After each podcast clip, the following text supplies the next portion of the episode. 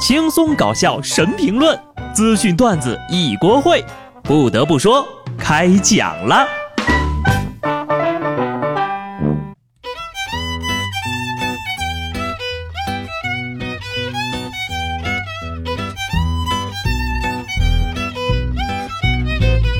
Hello，听众朋友们，大家好，这里是有趣的。不得不说，我是机智的小布。明天就要开工了，大家玩的开心吗？不知道你们在外面挤不挤啊？反正我在办公室是挺舒坦的，而且很快就能适应接下来就上班的节奏。其实呢，我在假期之前就制定了一系列的计划，我心里就寻思呀，七天的时间，我还能一样都完不成吗？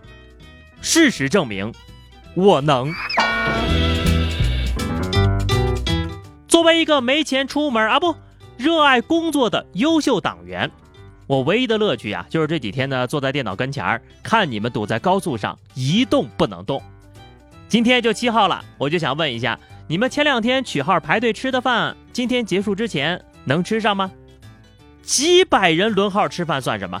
六千人排桌又算什么？这回终于上万了。国庆期间，长沙某餐厅的轮号最高峰值达到了两万桌，游客吐槽，本来吃的是晚饭。硬是排到了三天以后午饭的节奏，排个三天三夜呀，失陪了，打扰了。排到号的呢，欢迎明年十一再来一趟，运气好点的话，有生之年一定能吃得上的。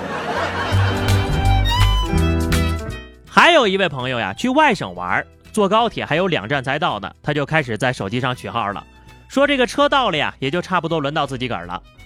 这就是传说中的。隔省取号啊！别说人等的不耐烦了，就连动物园里的动物呀，这两天看人都看疯了。西安的兵马俑，估计秦始皇当年呢也没能想到，死后千年，逢年过节的还有这么多人去看他。啊，对了，那些假兵马俑展览点呢，还帮各位分流了不少游客呢。哎，这么多人，不想出去挤的，就在家里买个地球仪放着吧。不仅能看看，而且能转转。假期里实践的经验，到了景区呢，直接排队先上厕所，别管有没有尿啊，排到了就有了。虽然只是几分钟的事儿，但是很多人在上厕所的时候呢，总觉得特别漫长，因为太臭了。那么，在黄山栈道上挤的这几分钟，你能受得住吗？前两天呢，有网友就发出了一段国庆节假期在黄山西海大峡谷绝壁栈道的视频。视频显示，狭窄的栈道上站满了游客，那脚下可就是万丈深渊呐。不过呢，大家伙儿都放心哈，只要你不掉下去，就绝对不会有危险。虽然我对这个栈道的质量还是很有信心的，可是这么挤也是有安全隐患的吧？这景区的人流管控是不是做的不太够呢？千万不要开心几分钟变成夺命几分钟呀！安全容不下万一，这个呢值得全部人都警惕一下了啊！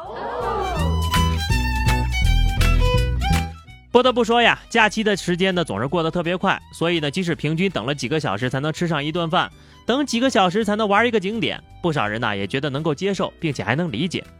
也许这就是来都来了，等都等了的魅力所在吧。但如果啊，你再进一步想想，如果吃饭等位子的时候不让你玩手机，你还有耐心等下去吗？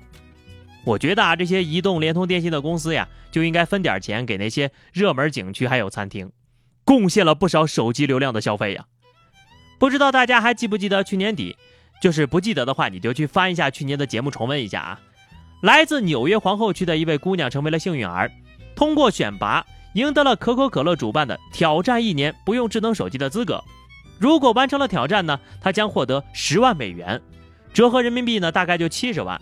他的挑战呢自二月份开始，如今已经进行了八个月了。而在挑战已经完成四分之三的时候，最近呢他公开大胆的表示，挑战结束以后自己将会继续不碰手机一整年。人家都是玩手机上瘾，你这不玩手机还上瘾了？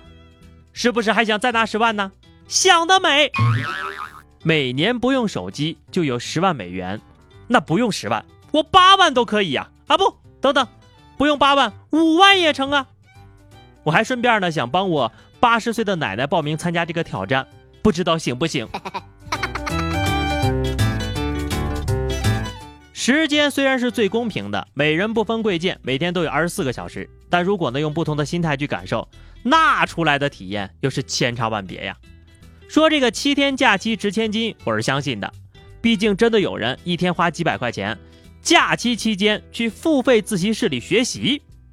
今年呢国庆长假期间，不少城市的年轻人选择将付费自习室作为假日打卡地，北京、上海等地呢甚至出现了国庆七天预约满座的情况。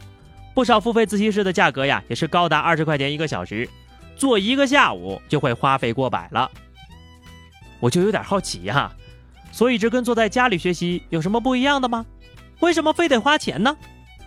也许可能大概啊，是让人觉得我都花了这么多的钱了，那就不能浪费一分一秒来学习了，效率就会提升了。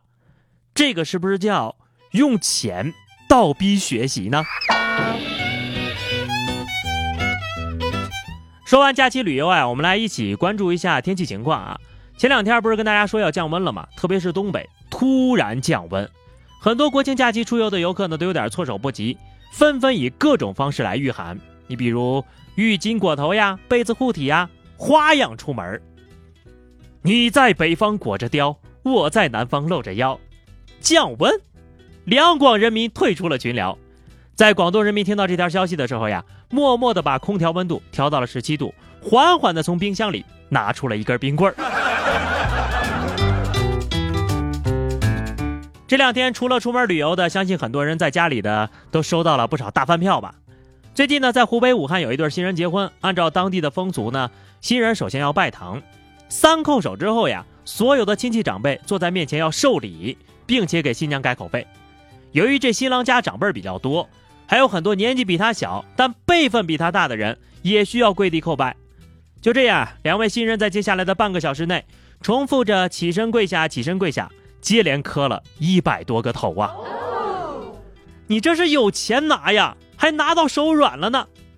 只要不低于十块钱，我能磕到他哭着扶我起来。别说为什么五斗米折腰啊，给我三斗我也可以。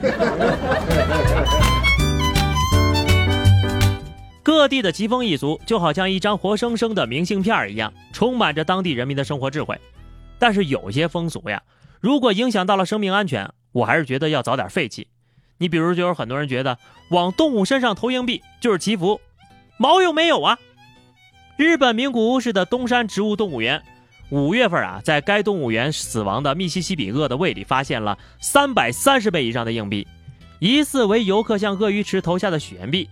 该院的兽医强调，不会灵验的，不要投了。